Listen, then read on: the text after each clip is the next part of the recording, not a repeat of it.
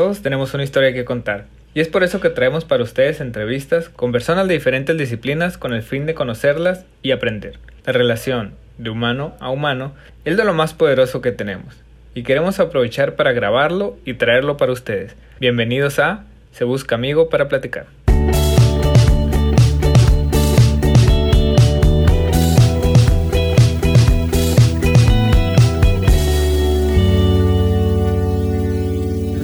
Bienvenidos amigos a otro episodio mal de Se Busca Amigo para Platicar. En esta ocasión tenemos como invitado a Luis Carlos Osuna. Él es administrador de empresas por el TEC de Monterrey y director de la Fundación Esposo Rodríguez, donde ayudan con becas a personas de escasos recursos. Eh, también es cofundador de la cervecería artesanal sonorense Bukibichi y socio del equipo de básquetbol de los Reyes de Hermosillo, actual campeón de la Cibacopa. Y pues es una breve introducción que, que, hice de ti, pero si gustas agregar algo más a, a, la presentación, bienvenido Luis Carlos a este episodio. No, pues primero muchas gracias por, por, por invitarme aquí a platicar un rato. Espero ser un buen amigo con quien platicar.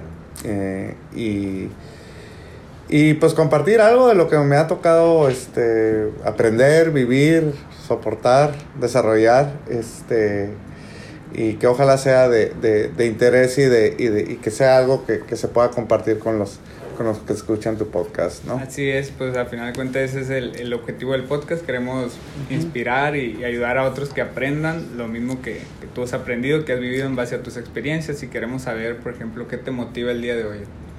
¿Qué me motiva el día de hoy? Híjole, pues pues así bien, este, muy profundamente, pero mi familia, ¿no? Tengo tres hijos todavía muy chicos, eh, todavía, todavía una niña de cinco años que ya me tocó tenerla de, de, de, muy grande. Y pues me motiva el verlos crecer, el verlos desarrollarse, el verlos aprender, ¿no? Digo, eso es, eso es, este, ese es el verdadero motor de, es el verdadero motor de, de, de uno, ¿no? Levantarse y decir, ¿qué voy a hacer, ¿no? Eh, pero lógicamente se tiene que encontrar un, un gusto y una pasión y un, y un este y, y, un verdadero propósito en lo que uno se dedica, que pues nos dedicamos a trabajar o a emprender o a hacer lo que sea todo el día, ¿no? Sí. Eh, es lo que hacemos todos los días y más vale que tengamos bien claro cuál es el, el, el propósito, ¿no? Mira, eh, pues ahorita ya tengo aquí prácticamente, ya voy para 15 años aquí en la Fundación Esposo Rodríguez. Este, empecé, empecé ya hace rato, sin ninguna expectativa clara de cuánto tiempo iba a trabajar yo aquí. Eh, pasé por un proceso de entrevista donde pues ahí era mucho el tema de la administración del patrimonio. La fundación tiene un patrimonio, esencialmente un negocio inmobiliario. Y pues la pregunta era, ¿estás preparado para administrar algo así? La verdad es que pues yo, sí, seguro, etcétera, ¿no? Bien preparado, bien listo, ¿no? Pero una vez que empiezas a trabajar aquí y ves que tienes que con esa, que con ese, o sea, que el verdadero propósito de esa fundación, de esta fundación y cuando lo haces tu propósito, que es el buscar cómo le cambias la vida a personas a través de la educación, y en nuestro caso es apoyándolo con algún tipo de, de beca u otro apoyo a que logren esos objetivos y cómo, eh, y cómo esa educación de alguna manera es el, es el, pues el ecualizador, digamos, de oportunidades, ¿no? El día que, el día que uno va a una grabación de una escuela, sea pública o sea privada, de una universidad, tú ahí te puedes dar cuenta de que todos están en un nivel muy parejo, ¿no? Sí, habrá uno que a lo mejor este, pueda estar mejor relacionado, mejor conectado, pero en términos de talento y en términos de preparación, ahí está en un nivel muy, muy parejo, que de ninguna otra manera, este, nosotros como institución podemos lograr o creemos que podemos lograr ese impacto. Entonces, entonces es eso, ¿no? Me entusiasman mucho proyectos de inversión nuevos, me entusiasma mucho incluso hasta, hasta a veces procesos judiciales para cobrar una renta atrasada o alguna bronca de ese tipo. Eh, pero toda esa labor y todo ese trabajo y todo ese, ese empeño que se necesita para sacar cualquier proyecto adelante, ¿no? Este no es ningún no es ningún proyecto tan particular o tan único, tan diferente como el, de, el que viven ustedes, el que vive cualquier otro. Eh, pues aquí estoy, ya estoy 15 años después, este, contento y, y, y, orgulloso de lo que hemos, de lo que hemos logrado, ¿no? Eh, y algo que comento yo desde aquí es, este, y alguna vez, y alguna ocasión ya lo, ya lo había comentado en alguna plática, es cómo el término de emprendimiento, el de ser emprendedor, siempre lo relacionamos con, lo que yo hago como un empresario 100% independiente, ¿no? Creemos que trabajando dentro de una dentro de una empresa, dentro de una institución, incluso dentro hasta hasta hasta de un gobierno, ¿no? Que diéramos porque la mayoría de nuestros funcionarios públicos fueran emprendedores, ¿no? Y que dijeran, "Híjole, yo yo trabajo en el área de que tú me pongas, ¿no? Registro registro civil." este, y que verdaderamente emprendan nuevos proyectos. Que sí lo hacen, ¿no? Digo, creo que creo que en general este, eso se ha, eso lo, se ha logrado mucho un motor de una exigencia de la ciudadanía buscando más cosas y digo, mejores servicios, eh, pero también por otro lado un, un este... Es más difícil, ¿no? A veces por la burocracia. Exacto, exacto. Pero fíjate, incluso a través de eso tú puedes ver que hay que hay mucho avance, ¿no? Y hay, y hay este, mucho, mucho... Entonces digo, eso yo nomás lo comento como un ejemplo, ¿no? Y aquí, aquí a mí me pasó en la fundación, eh, pues soy, soy director, no soy, bueno, ni, ni dueño tiene esta fundación, ¿no? Es una organización de la sociedad civil. Eh, pero cómo debemos de estar, en, sobre todo en un mundo tan cambiante. Nosotros estamos, para empezar, estamos en un negocio, estamos, ¿no? Principalmente en un negocio inmobiliario de rentas, rentas de largo plazo, donde desarrollas, haces un proyecto, ejecutas un proyecto, lo rentas y lo que más quieres es no volver a saber de ese arrendatario en los próximos 15, 20 años porque quiere decir que te ha estado pagando y todo está funcionando bien, ¿no? Pero dentro de, dentro de todo esto hemos encontrado cómo eh, dentro de este mundo cambiante, como ahora los clientes están buscando valores agregados, ¿no? quieren servicios incluidos, quieren una atención personalizada. Y bueno, de ahí fue que salió el concepto de host, que son las, las, oficinas que tenemos aquí ya con un tercer centro.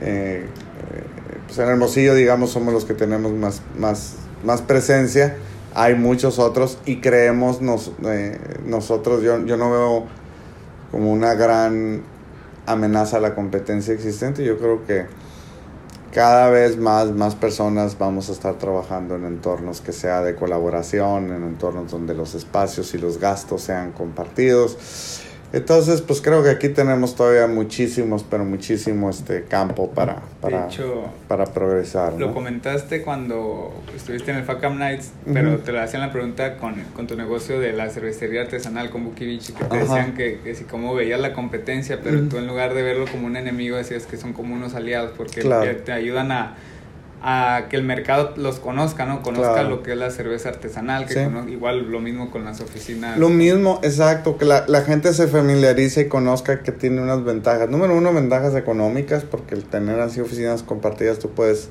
si tú lo haces tú solo, eh, no te sale igual y te sale más caro, ¿no? Y hay que invertir dinero si quieres arreglar un local bonito o, o algo, algo muy, muy, este eh, yo veo que el, negocio inmobiliario en general en México, el comercial y el, y el, y el, industrial, pero sobre todo el comercial y de oficinas, es muy complicado porque es muy fácil de sustituir por una casa.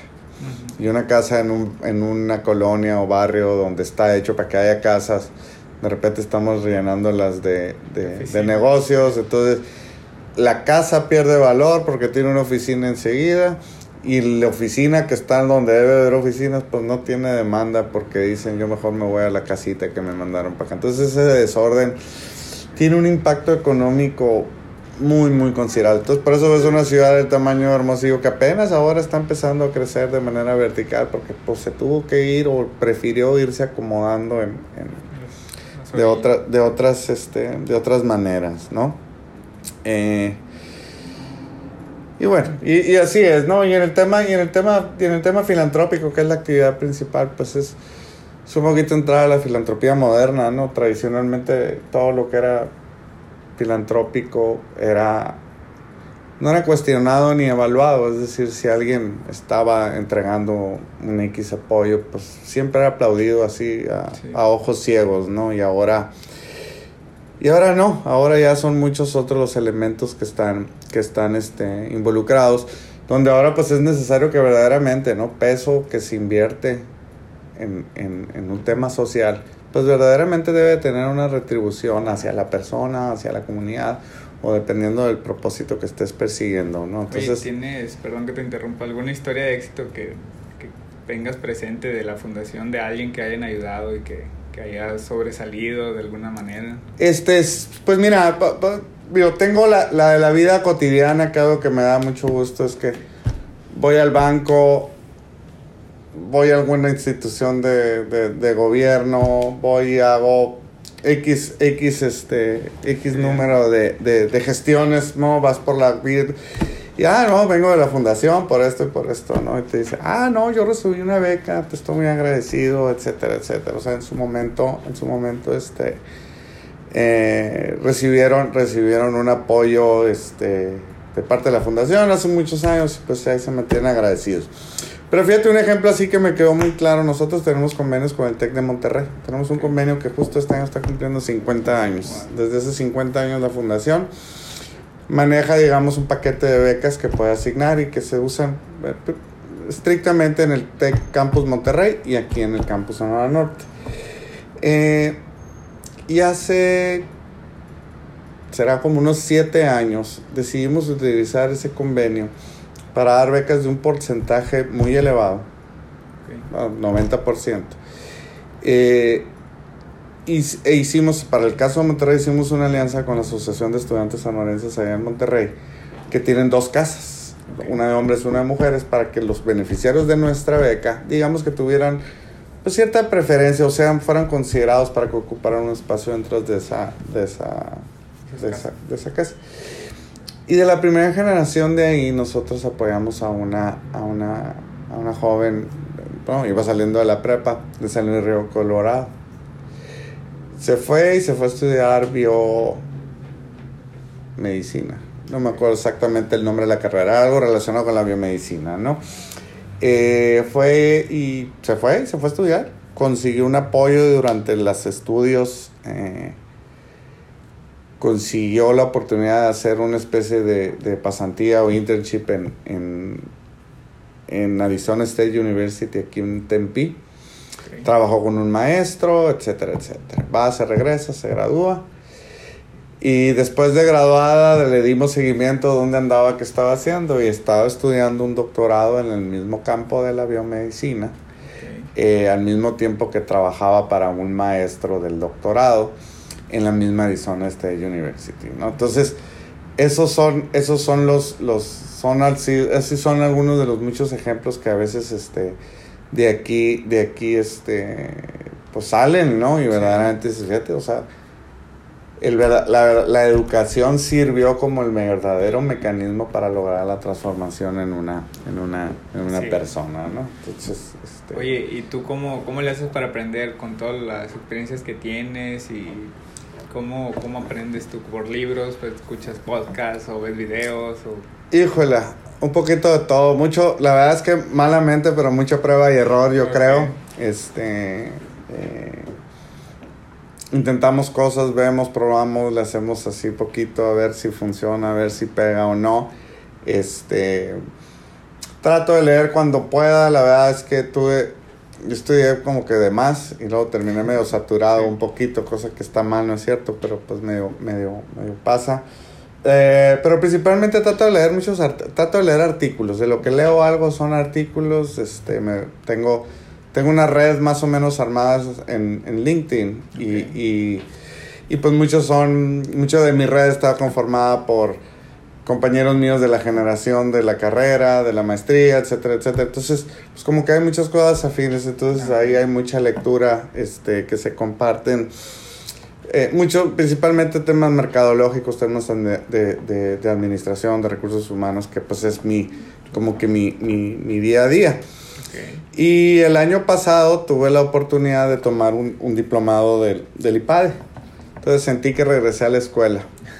Este es un diplomado que dura nueve meses eh, y estás hasta y muy basado y basado en el tema del caso. Entonces estaba obligado yo a leerme entre cuatro y seis casos por semana para luego discutirlos. Entonces este hay muy buena con una muy buena convivencia y muy buena interacción con empresarios y directores de empresas aquí de, de principalmente casi todos de Hermosillo venía uno de uno, uno de fuera este nada más eh, y eso así como que me regresó otra vez así el, el, el gusto por la lectura, eh, el aprendizaje.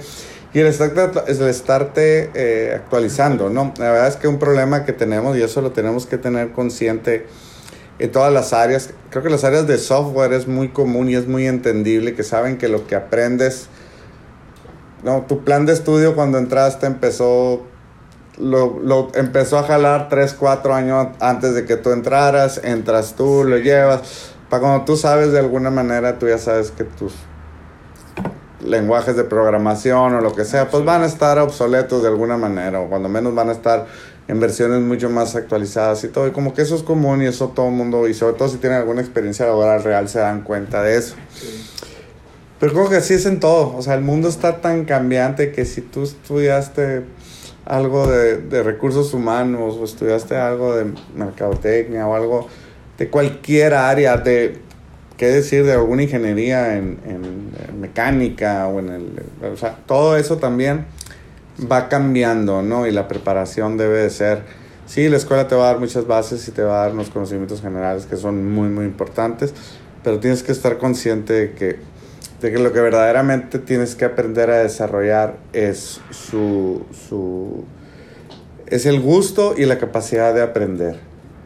Oye, ¿y hay algo que, que te hubiera gustado aprender y que, bueno, que te hubiera gustado haber aprendido antes, que, que tardaste mucho en aprender, pero que, que ¿sabes qué? Si lo hubiera aprendido antes, esto no, me sirvió mucho. Pues algo que nunca aprendí yo fue programar, que me hubiera gustado, cuando menos, no para hacerme el mejor programador, que a lo mejor y encaminado en eso me hubiera gustado meterme más en eso.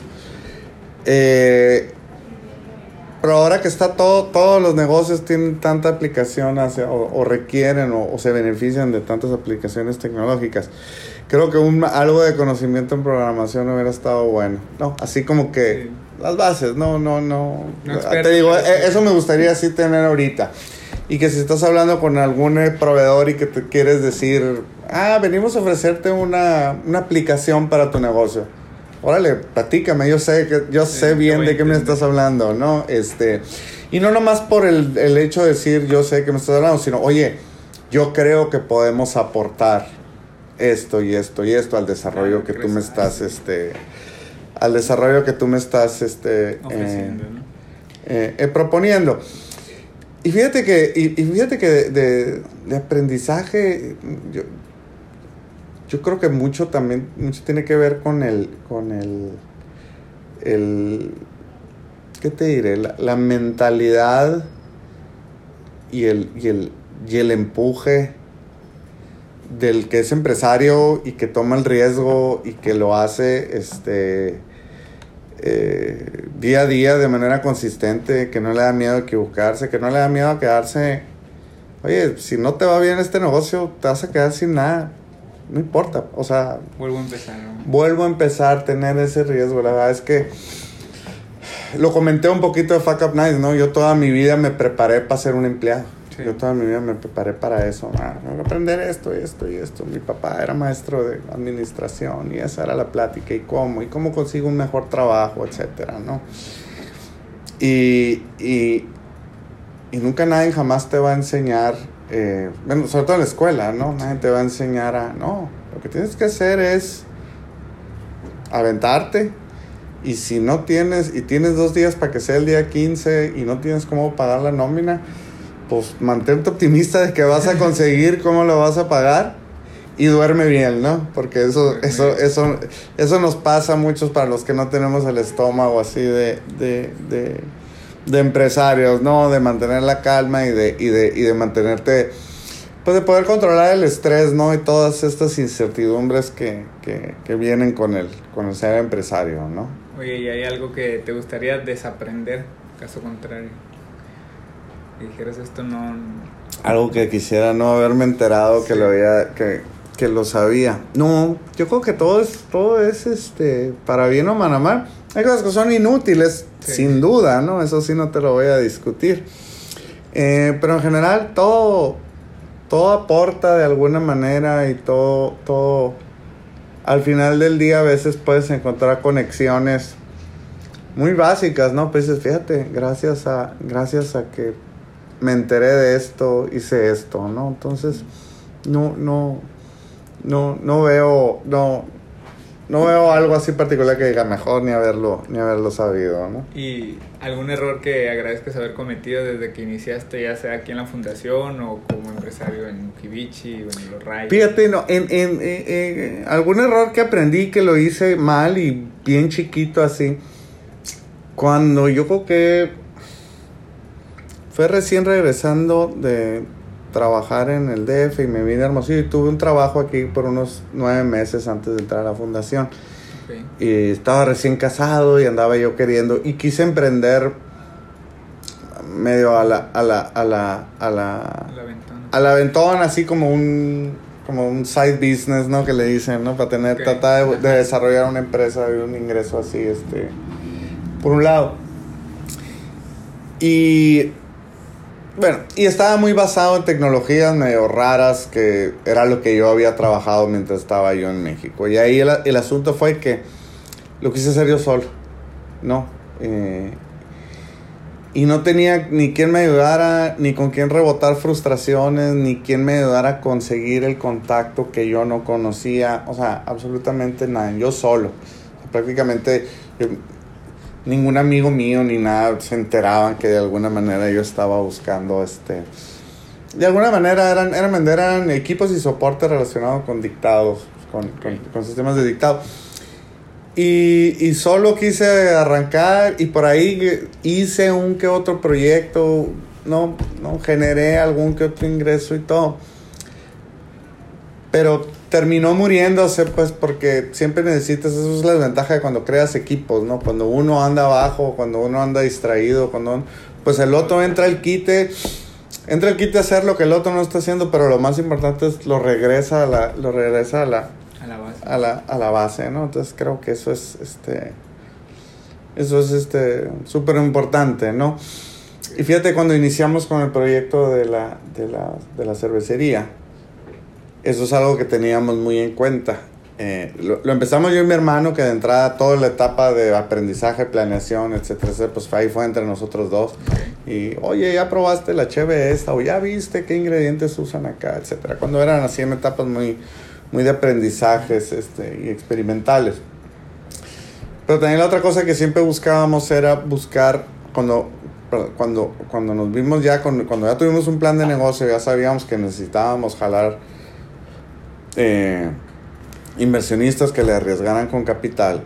eh, nosotros pensábamos que más que el capital, que es muy importante si no, no se hace algo, nosotros buscamos crear un equipo, ¿no? Que fuera un equipo que son como si fueran, son nuestros accionistas y son nuestros socios, pero son principalmente también nuestros amigos y nuestros consejeros, ¿no? Entonces nosotros tenemos ya una, o sea, somos varios socios, eh, pero incluso la mayoría de ellos no viven en Hermosillo, pero sabemos que tenemos embajadores de nuestra marca, de nuestro producto, vendedores, semidistribuidores, aunque no sean distribuidores, pero de alguna manera son el conecte de nuestra marca con audiencias o con contactos o con restaurantes o con quien sea que sea necesario. eh, eh, para, para- entonces, entonces digamos que desde ese punto de vista estamos este, muy, muy blindados. ¿no? Entonces ahí fue como que, ¿cómo lo, hicimos, cómo lo hice mal? Y después como dije ya, oye, hay que hacerlo mejor, pues, ¿no?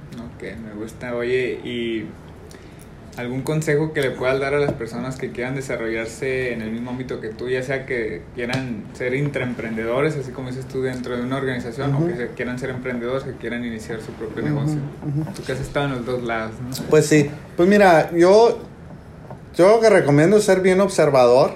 Yo noto que hay gente que se fija mucho en los detalles. Yo, yo trato de ser, yo me esfuerzo por ser así. Porque ahorita en un mundo tan globalizado y tan competido, las diferenciaciones van a ser pequeños detalles, ¿no? Es decir, generar una idea nueva que no, no, no, es que nadie se le había ocurrido ni algo parecido. Sobre todo una idea que uno, que uno como nosotros pueda desarrollar. Digo, si estoy involucrado en, en un equipo de investigación de una universidad muy pesada en Europa, digo, allá son otras, pero así, ¿no? El, el- que va a buscar pretender eh, apren- eh, emprender algo aquí, pues tiene que observar dónde están esos pequeños detalles donde encuentras una oportunidad. ¿Qué se está, qué se está tardando más de lo que yo como consumidor o que veo que otro consumidor se tarda de más? O está muy caro, o lo que sea, ¿no? Entonces, yo creo, y el decir, bueno, cómo se compone, ¿no? ¿Cómo puedes, cómo puedes romper una cadena de lo que conforma para que esta revista llegue a esta mesa o este teléfono llegue hasta aquí, pues, ¿no? Y ahí es donde creo que para mí es, este, es una... y, y, ahí sí hay que estudiarle, ahí, ahí sí hay que estudiarle, o sea, cuando se quiere verdaderamente entrarle, hay que estudiarle, y hay que estudiarle desde el producto y servicio que tú pretendes ofrecer, el entorno, no nomás el local, sino el global, sino también el global. ¿Por qué? Porque, porque a lo mejor dices, no, hombre, aquí ni competencia hay de volada. Pues sí, pero a lo mejor no lo atendiste mucho y a la vuelta de dos, tres años llegó alguien de fuera y viene y te, y te, y te pega una, te pega una, una, una revolcada y tú ni, ni lo viste, este, ni lo viste eh, venir. Y, y pues, pues perderle el miedo ¿no? Perderle, miedo, perderle el miedo, encontrar, encontrar modelos de negocio que traten de, de, digo, si bien hay que perderle el miedo, pero muchas veces el miedo ni siquiera es a perder, porque muchos de los negocios ni siquiera son de mucha inversión, pues, ¿no? O sea, eh, es más, muchos, muchas de las ideas las terminamos enterrando antes de meterle un peso. Le busqué aquí, le busqué acá y ya no me gustó y me salió, digo, eso sí es lo que, lo que cuando platicas con gente, ¿no? Que luego, luego empezamos cuando ese miedo lo que te provoca es que empiezas a buscar obstáculos donde no los hay y donde había la oportunidad, de repente tú mismo ya la cerraste, ¿no? Entonces, este, eh, creo que es más ese miedo que el miedo a perder, pues eso es lo, eso digamos sería, sería, este, sería lo de miedo.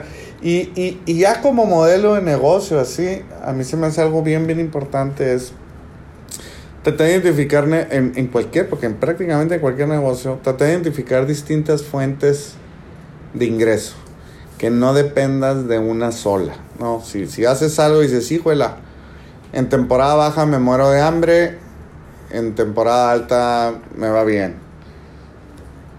¿Cómo le haces para que tu temporada mala no sea tan mala? O, o, o más bien, en mi temporada mala que voy a tener recursos disponibles ¿Cómo puedo ofrecer yo, mi, yo lo que sea que yo haga a un mercado distinto para una utilización diferente, etcétera, ¿no? Este, sí. Eh, yo creo que eso siempre debe de, siempre debe de, de, de, de alguna manera de, priorizarse, pues, ¿no? De que haya alternativas, de que, de que el plan B y el plan C estén metidos de manera conjunta con el plan A, pues, ¿no? No esperarme a que el plan A eh, falle para ver el B, ¿no? Digo, yo, yo, yo creo que eso es algo muy sano, ¿no? Perfecto. Oye, oye otra cosita. Ahí en el FACAM Nice también comentabas, si no me equivoco con los números, decías que tienes 24 jefes aquí del, del, de la fundación y que la mayoría andan en un promedio de edad de los 70 años, no me acuerdo si, si algo así comentabas.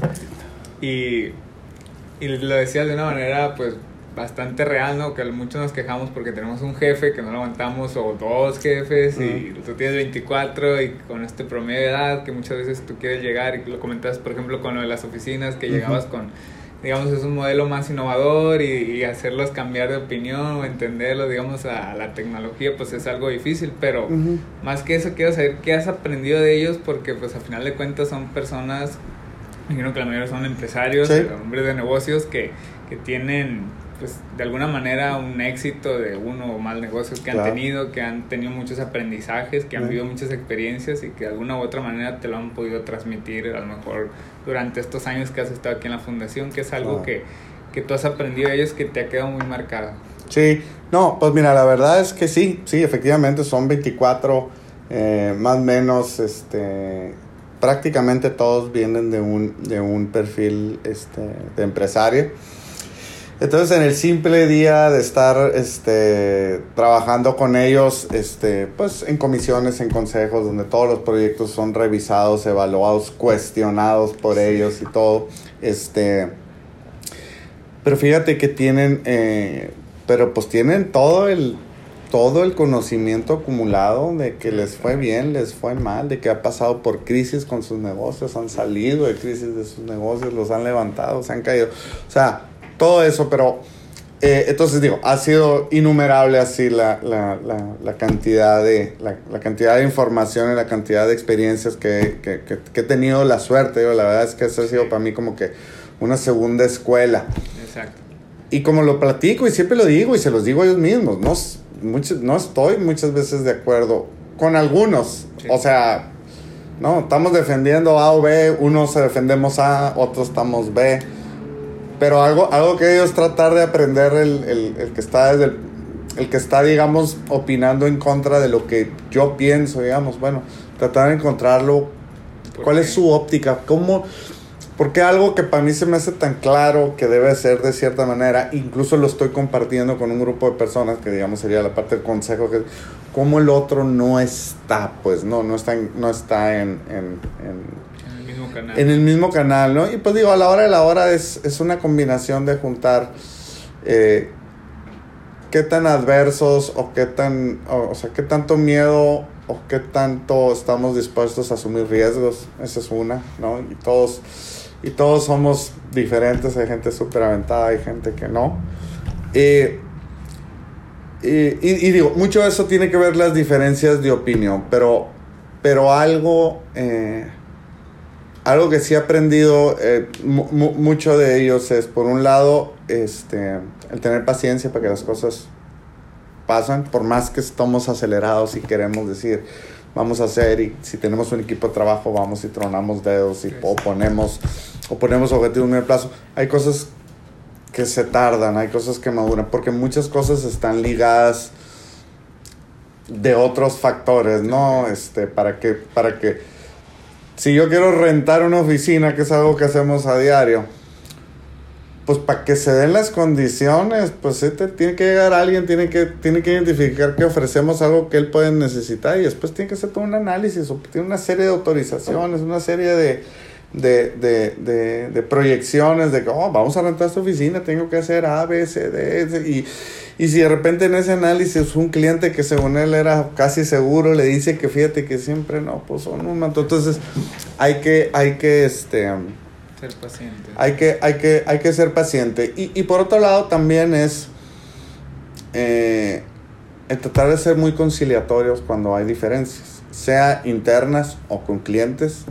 Sea, ese dicho que dicen más vale un, más vale un, eh, ¿cómo es? Más vale un mal arreglo que un buen pleito, ¿no? Este, si vas a tener un pleito, o sea, sea legal, bueno, ahora, ahora los usan a hacer en los medios los pleitos, ¿no? Pero digo, en las redes, sí. más bien en las redes y en los medios y todo, digo, ahí sí, no, no, yo, yo nunca, nunca he participado. Pero si vas a hacer un juicio, o te vas a pelear, o vas a tirar correos o cartas así malsonantes, amenazadoras y todo, etcétera, etcétera. Al final del día, tú pierdes, la otra parte pierde. O sea, más vale tratar de buscar ser lo más conciliador, entender cuándo es, es importante ceder algo con fin de, de terminar un conflicto lo antes posible para, para poder continuar, ¿no? Como que muchas veces vemos y ahí vemos pleitos y los vemos en todos lados, ¿no? Pleitos por propiedades o no por tierras, pleitos por X, y es se alarga, se alarga, se alarga, se alarga y cuando y a lo mejor para cuando tiene una solución ya no valió la pena, pues, ¿no? Ya dices, pues, ya para qué, ¿no? Eh, entonces eso es algo que sí he aprendido y es mucho como que eso es, es, es mucho del espíritu de la cultura organizacional de esta fundación. Eh, que pues es, es, es, es así. Y, y, y, y, pues lógicamente ponemos, anteponemos ante todo el, a nuestros beneficiarios, ¿no? Claro. Siempre las decisiones de nosotros aquí son. Este, no, a lo mejor a la larga, a lo mejor a la larga, si me peleo, puedo obtener un mejor beneficio.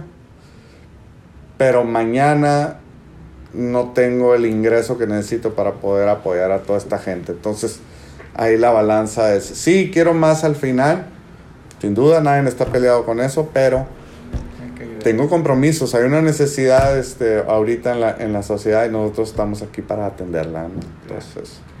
Oye, y ahora platícanos un poquito de, de Buki Beach y cómo nace este proyecto para quienes no lo conocen, que es la cervecería artesanal de aquí de, de Sonora. De aquí de Hermosillo. Este, Buki Beach empieza como la idea de mi hermano y mía. Bueno, primero como una inquietud por la cerveza, cerveza artesanal, la, por conocerla.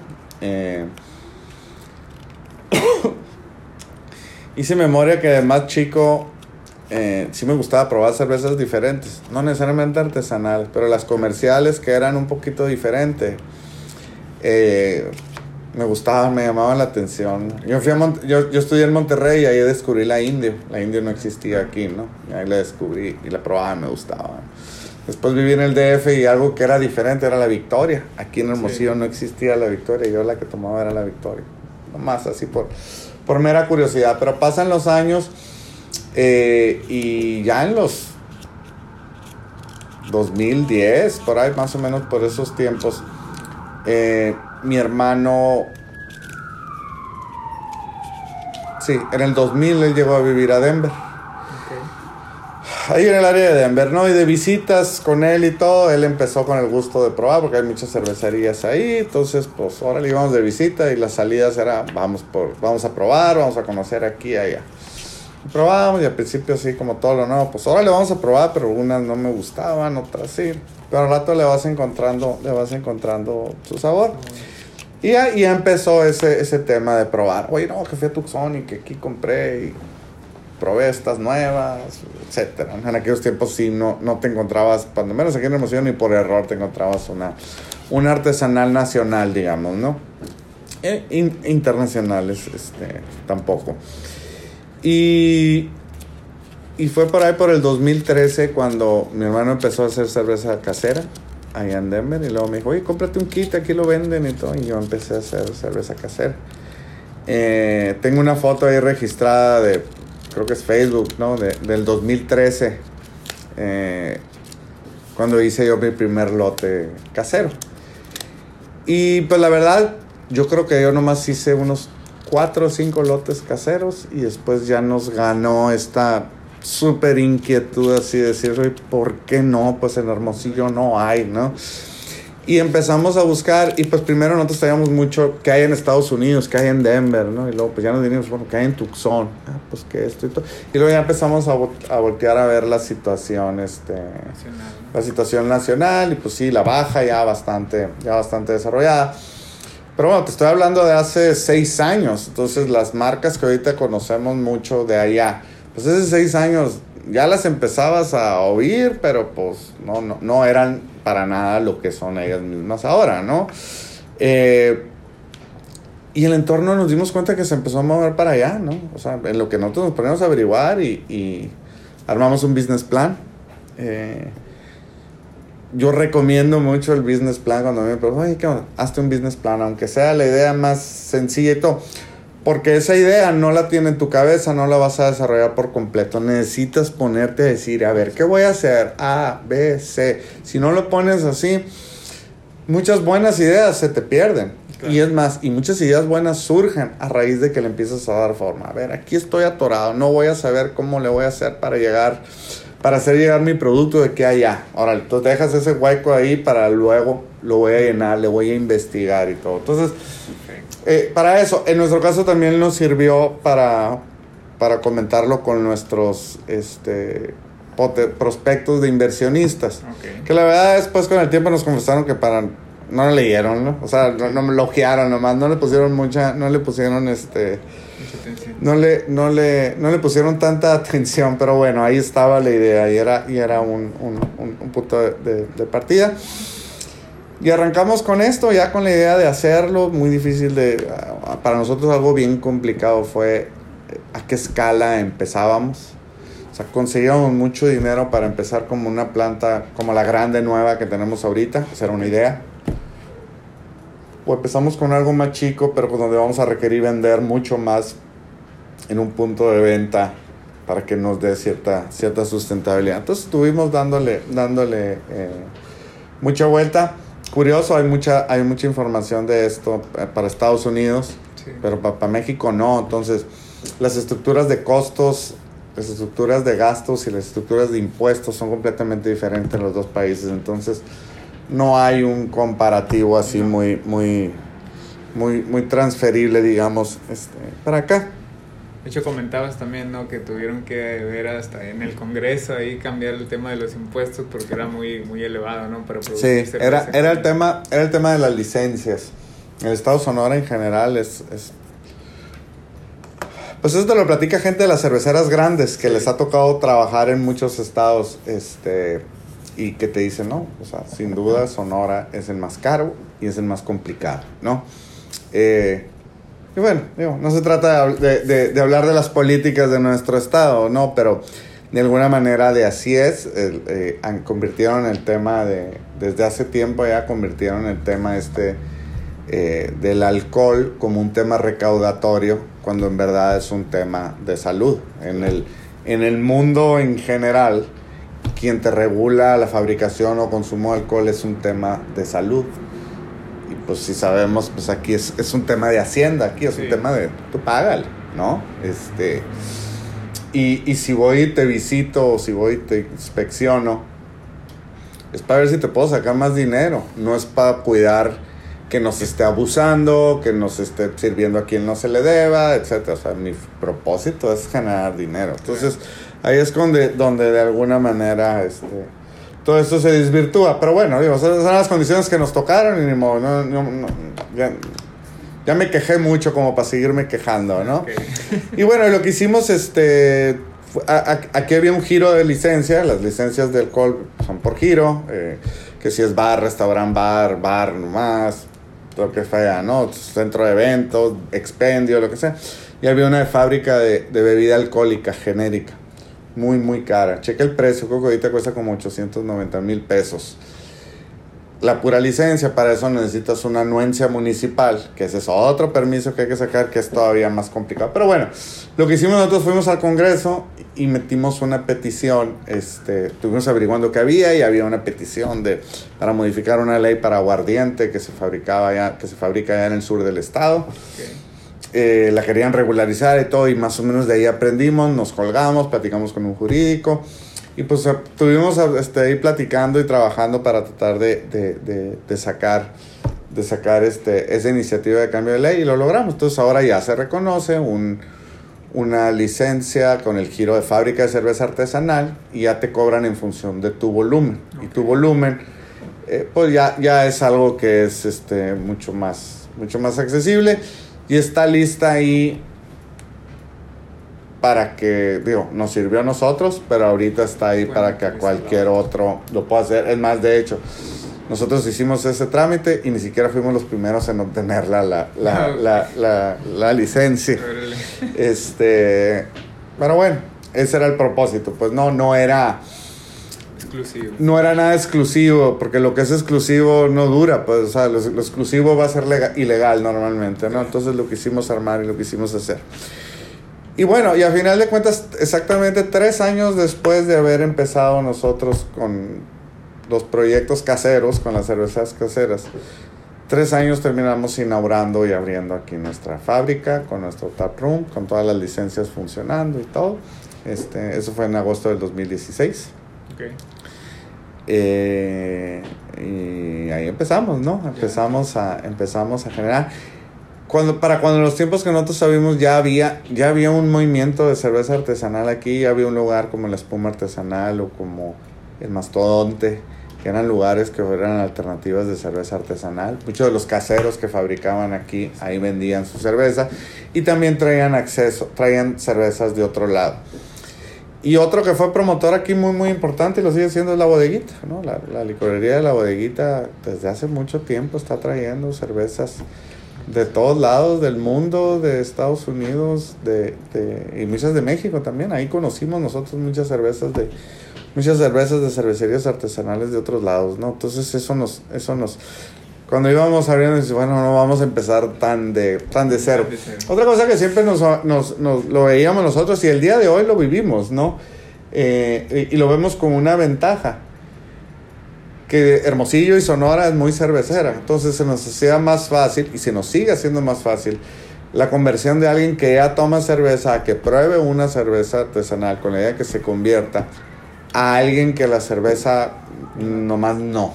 No, este eh, como de repente me decía alguien de allá del, del, DF, eh, no, yo cuando voy al estadio, porque es lo que hay ahí en la mano, pues, ¿no? Cuando voy al, al fútbol, oye, pásame, o sea, pero no más, no, no, no tomo. Y aquí no, el consumo es este, es mucho la más. banqueta, ¿no? Es, es mucho más, es mucho más común. Este, y bueno, sa- sa- salimos desde entonces, siempre buscando, tratando de diferenciarnos por ser algo muy local, ¿no? Queríamos y queremos todavía que nos reconozcan como la cervecera de Sonora. Le podemos quitar lo artesanal, digo, somos y así vamos a seguir siendo, este, pero pues la, la, la única local que hay somos nosotros. Mexicano. ¿no?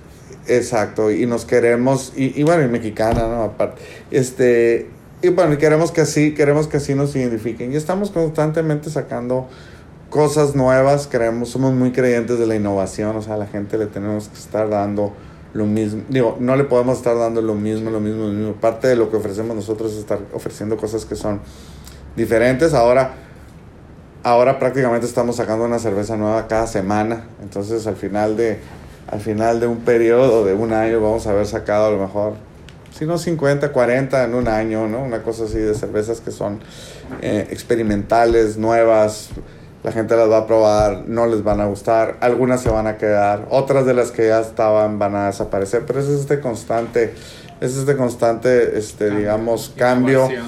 e innovación que, que, que estamos buscando. Porque verdaderamente venimos, digo, y yo no tengo nada en contra de las grandes. Las grandes a mí nunca me han. No, yo no tengo historias como otros cerveceros que empezaron mucho antes que nosotros, que sí nos tocaron en las épocas de las de la guerra a muerte, de las concesiones de- y de las, de las exclusivas de las dos cerveceras grandes donde no entraba nada que pareciera cerveza y un artesanal la sacaban o, o no forzaban al dueño del restaurante no tú no puedes tener si yo te pagué a ti etcétera. A mí no me tocó esa época a mí ya me tocó una época de mucha más Más apertura. Mucho tiene que ver el hecho de que las cerveceras grandes pues ya no son nacionales. Entonces vienen este, empresas internacionales que están acostumbradas a unas reglas del juego muy muy más muy abiertos. ¿no? Sí, muy, muy diferentes, pues, ¿no? Donde los monopolios no existen, ¿no? Este, eso, eso es difícil de, eso es difícil de entender porque es con lo que nosotros nos acostumbramos, ¿no? Pero pues que haya dos cerve que una cervecera tenga un exclusivo en un lugar, pues es, es una actividad monopólica, pues, Claro. ¿no? Eh, pero bueno, así funcionaba. Entonces, digo, a nosotros no nos tocó, por el contrario, nosotros hemos tenido mucha colaboración con las cerveceras grandes, nos eh, hemos, nosotros hemos buscado y cultivado tener buenas relaciones con ellas porque nos vamos a estar topando en todos lados idealmente, ¿no? Este, e incluso ellos también saben que cerveza es cerveza, es decir, Exacto. ellos saben que, ah, la cervecera artesanal, pues cuando menos es cerveza, ¿no? Porque si el fulano deja la cheve y empieza a tomar tequila, híjole, ya no vuelve. Veo, ya, ya, ni, ni ellos ni nosotros, volvemos a lo mismo, ¿no? O sea, así como, ayuda, ¿no? como de las otras, como de las otras, este, artesanales, igual hay cruzos con las grandes, pues, ¿no? O sea, sí, todos nos estamos peleando el mismo cliente, pues sí es cierto, ¿no? Si piden una, si piden una comercial, ya no pidieron la mía, pero igual si piden un bacanora, ya no me cerveza y tarde o temprano van a volver a la Vuelven, tuya. exacto, y se meten en, en eso. Entonces, eh, eh, te digo, a, a mí no, a mí no me tocó esa, a mí no me tocó tener esas fricciones, así no tengo ningún, este, no tengo ningún renacimiento. Pero lo que sí es que las cerveceras grandes desde mucho tiempo, todo su ofrecimiento y su diferenciación en- es en función de las marcas, no en función de, de los atributos propios de la cerveza. Es decir, en pocas palabras, todas las cervezas saben igual, Sí. muy, muy parecidas, tan parecidas que la mayoría de la gente no te las puede distinguir, ¿no? Entonces, eh, pero te distingue la que es de botella verde de la que no, y te distinguen, ¿no? La, Sí, la sí. del la de la botella transparente, ¿no? O sea, todo eso, todo eso es lo que forma parte de las marcas y es lo que está atrás y es lo que de alguna manera te incentiva, te incentiva la compra, ¿no? Entonces, pues si es lo que nosotros estamos cambiando, pues no podemos, ah, es artesanal, pero ahí te va y siempre es la misma, ¿no? Sino te lo estoy, te estoy dando, este, te estoy dando eh, Opciones, ¿no? opciones alternativas y estoy ampliando la gama de estilos para que sea más fácil que des con uno que sí te guste. Sí, eso, porque también lo comentaban, ¿no? Por ejemplo, a mí también me ha pasado que dices, es que no me gusta la cerveza artesanal. Pero dices tú, hay 132, si no me equivoco, que decían. Entonces, Algo ah, así, ya probaste sí. la 132. dices, Eh. Sí, exacto. Entonces siempre vamos a encontrar este, vamos a encontrar algo y fíjate. Y hemos estado así, las últimas semanas hemos estado sacando muchas cervezas diferentes que no tienen nada que ver con otras cervezas incluso que nosotros mismos habíamos, que nosotros habíamos hecho, ¿no? Entonces, este, eh, vienen cosas nuevas y salen y eso, y eso, este, mantiene las cosas mantiene las cosas muy frescas y también nos mantiene a nosotros informados de qué es lo que el cliente nos quiere en verdad, ¿no? Sacamos una cerveza nueva y ahí se quedó. No, no, no necesariamente. No hay mejor barómetro que ese, pues, Ok. ¿no?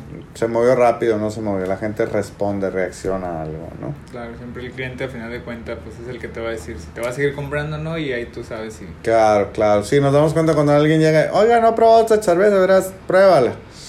Y, y, y le damos a probar o un vaso, lo que sea. Y si vuelve a pedir y vuelve a pedir, quiere decir que, no, y se repite eso, quiere decir que la cerveza... Ahí está la reacción, no, no es necesaria investigación de mercado, Exacto. pues, no, es un constante, es una constante breve- eh, retroalimentación ahí, ¿no? Oye, Luis Carlos, pues muchas gracias por, por habernos aceptado la invitación y vamos a ir cerrando ya un poquito la, la plática. Ya hemos aprendido mucho, nos, nos gustó mucho tu historia, lo que nos has platicado, pero queremos saber que, cuál es la habilidad que tú consideras más importante que cualquier ser humano debería de tener. Híjola, yo creo, para mí la, por- la, la habilidad así más valioso es tener la capacidad de crear confianza. ¿Por qué? Porque eso es lo que te va a permitir que el, que el inversionista invierta contigo, que el cliente te compre este, y te vuelva a usar, que te recomienden, etcétera, etcétera. Y eso no... Sí se aprende, ¿no? Pero tienes que encontrar la manera de cómo lograrlo. Para mí ese es el activo más grande. ¿Y por qué? Y porque a un- alguna apuesta, a una empresa le, le apuesta mucho a un, a un producto o a una empresa, no, una, una, una persona, es porque le tiene confianza. Entonces, si nosotros como individuos o como organizaciones somos capaces de crear esa confianza, no hay límites de lo que podamos hacer. Saldrán ideas innovadoras, todo, todo lo demás es bien, bien importante. Pero si yo vengo y te propongo la idea que va a cambiar el mundo, pero soy incapaz de que me confíes, de que tengo la capacidad, de que soy muy importante, que tengo la honestidad para poder ser transparente y estarte dando resultados o no, digo, porque parte de los negocios es dar no resultados y, no, y, y todo el mundo lo entiende, todo el mundo que invierte Sí. lo entiende. Lo, lo importante es nada más crear la confianza de que lo estoy haciendo lo mejor que se pueda y vamos en un camino correcto con altos y bajos y todo, pero vamos hacia, hacia, Un objetivo. hacia un objetivo en particular. Ujú. Ok, muy bien. Oye, ¿y alguien que nos recomiende seguir o leer o, o ver o escuchar algo que, que nos puedan recomendar para los que nos escuchan? Alguien que puedan así de, de, de ver y de revisar. Híjole. Una película, ¿Qué ser, será? sé. ¿Qué será? Este, bueno, bueno, algo que está, algo que estoy viendo recientemente el documental de Bill Gates en, en Netflix. Ok. Ese güey como a dos, tres capítulos adentro todo está, este, eh, está, está, está, está muy recomendable, pero, pero fíjate, yo tengo una plática que veo en YouTube muy seguido, eh, que la vuelvo a ver. Eh, y no hay muchas de él, pero el, el, el conferencista se llama Simon Sinek. Este, de hecho, hay una plática que se hizo muy viral de él que habla de los millennials. Pero él, pero él, él, él tiene una plática muy interesante que está en TED. Este, también es de TED, pero también te la encuentras en, en, en YouTube. Este. Y, y, y habla de liderazgo desde una perspectiva muy distinta. Él habla del liderazgo de las marcas y usa ejemplos como Apple y como, como los hermanos Wright y como Martin Luther King, pues, ¿no? Este, entonces, eh, digo, no, no se lo voy a platicar, pero creo yo, para mí, a mí se me hace algo porque es una manera que dice ellos ven las cosas o comunican su mensaje de manera al revés. A resumidas cuentas, la gente, la gente seguimos las cosas la gente compra Apple porque, lo- o sea, del por qué lo hace Apple, no lo que compra, no lo que hace Apple, ¿no? Ese ese es, ese es, ese es, este, es un, es un, y lo hacemos por nosotros, ¿no? No lo hacemos por no lo hacemos por quedar bien con el dueño de la compañía, lo hacemos porque nosotros queremos traer el teléfono, o queríamos tener la pantalla grandota o lo que sea, ¿no? Este, él me gusta y de hecho estaba, está por sacar un libro que lo tengo ahí, debe estar por salir, pero en general, en general es, es este, eh, es un inglés migrado a Estados Unidos, pero muy metido en temas de, de, de, organización y de recursos humanos, etc. Muy bien, ¿y a quién admiras? ¿A quién admiro? Eh, a mucha gente. Este. A quien admiraría mucho, pues admiro mucho a mi papá. Este. Mm, mm, mi papá es un ejemplo de que la disciplina y el trabajo y la educación te saca adelante, ¿no? Este. Eh, sin duda yo esa parte a él siempre se la, siempre se la he admirado y, se le ha admirado y he visto yo cómo cómo el, el, el, hacer tu trabajo día a día te puede llevar a, a, mejorar tus condiciones y las condiciones de, las condiciones de, de, tu familia. Y veo yo y veo como reflejado cómo él, él, hizo, él hizo todo lo posible porque nosotros tuviéramos una mejor formación y una mejor educación y un mejor entorno este, para, para nosotros, sus hijos. Este, y de alguna manera eso, ahora, ahora, ahora yo tengo esa bronca, ¿no? De tratar de, de tratar de... Transmitirlo de, de, de, transmitirlo, ¿no? Oye, ¿y tienes redes sociales personales o de, de, tus empresas que pudieras compartir para los que nos escuchan? Eh, sí, nada más que yo, yo soy de una generación, muy, tengo las de los negocios, ¿no? Este, ahí yo les diría Bukibichi por este, Instagram, Instagram, Facebook, Twitter, este host que está como host oficinas inteligentes si se quieren enterar de lo que hacemos ahí, de lo que ofrecemos de, de, de oficinas, salas de juntas, oficinas compartidas, etcétera, etcétera. Este, la fundación tiene... La fundación también, Fundación Esposo Rodríguez está, todos, está también por todas las redes y tiene su página de internet. Ahí viene toda la información de qué tipo de becas ofrecemos, qué convocatorias, quiénes son los perfiles que estamos buscando eh, etcétera. Los rayos de Hermosillo también. Instagram y, y, Facebook. Instagram y Facebook. Este, ahí principalmente. Mmm, muy interesante se pusieron este. Digo, sin duda, ¿no? Esta última temporada que quedamos campeones nos dimos cuenta, así que fue como que la, la, la herramienta no tanto de promoción de nosotros, ¿no? sino la interacción, la interacción que, que, que, generas entre los mismos aficionados y entre la porra y esto y lo otro fue muy, fue muy, fue muy interesante. Yo tengo mis redes sociales, pero la verdad es que no soy muy, muy activo, no soy muy aburrido, soy muy aburrido para seguir, nomás le doy like a las cosas que de, de, de, los negocios o de las actividades en las que yo estoy involucrada y las de mis amigos y, y, y conocidos y cuando veo algo así, este. Algo así interesante, ¿no? Pero digo, Luis Carlos Osuna me buscan y ahí este, sin duda me encuentran. ¿no? Muy bien. ¿Y tienes algunos proyectos en puerta o algo que próximamente que vayas a compartir, sea de alguna de las fundaciones o de los proyectos aparte? Algo no, pues mira, sí, digo, siempre estamos trabajando y buscando, pero sí, sin duda, por ejemplo, desde el punto de vista de la fundación, sí estamos viendo, ya estamos, digamos que, tratando de ver el siguiente host, ¿no? Okay. Eh, probablemente sea un host ya no en Hermosillo, sino ya nos vayamos a otra, ya nos vayamos a otra, a otra ciudad, porque se nos hace importante, es un modelo de negocio escalable. replicable, esquil, escalable y muy necesi o sea, muy demandado, ¿no? O sea, eso, eso sí nos, nos, nos, nos hemos dado cuenta. Eh, pues la cervecería, la cervecería está en una etapa ahorita de tratar de consolidarse con la nueva planta. Tenemos ahorita más producción de lo que estamos vendiendo, entonces es desarrollar más nuestras cadenas de distribución. Estamos empezando a hacer convenios con eh, cadenas de cadenas de autoservicio y cadenas de tiendas de conveniencia y distribuidores, etcétera, etcétera, para crear toda una red a, a nivel regional y algo. De repente sí nos dimos un brinco hasta la Ciudad de México y así. Eh, para tratar de, de, acomodar eso. Y si el plan es tratar de aquí a fin de año tener, cuando menos amarrado en papel, un par de taprooms más. Porque ahí está, la, ahí está ya el, el, interés de inversionistas este, con quienes trabajaríamos en conjunto para abrir fuera de, fuera, fuera, fuera de, fuera de, de, Hermosillo. de Hermosillo. Ajá. Okay. ¿Y tienes algún medio de contacto aparte de las redes sociales o sería por ahí? No sé, algún redes sociales o en mi correo estoy en Luis, está muy fácil, luis arroba bukivichi bukibichis.com. Bukibichis es es palabra yaqui, siempre tengo ese pleito de yo, porque oye, no es con K, no, no, se, se, confunde, pero la verdad es muy difícil de deletrear, pues. No, y ¿no? Se, lo, vamos a compartir en las notas del episodio. Ah, ok, sí, sí, porque luego este. Sí, es algo complicado. Y la traducción, ¿no? Decías también la traducción, por ejemplo, la traducción, inglés, no, ajá. No, en inglés también somos Bukivichi USA nomás. Sí. muy bien. Oye, pues muchas gracias por haber aceptado la invitación y por habernos abierto la puerta de aquí de tu oficina. Ok, okay no, no, cuando quieran, muchísimas gracias a ustedes y los felicito por lo que están haciendo, porque creo que es bien importante promover estos proyectos locales y regionales que son los que son los ejemplos más tangibles y los que más ves accesibles, ¿no? Este, que es importante que se conozca.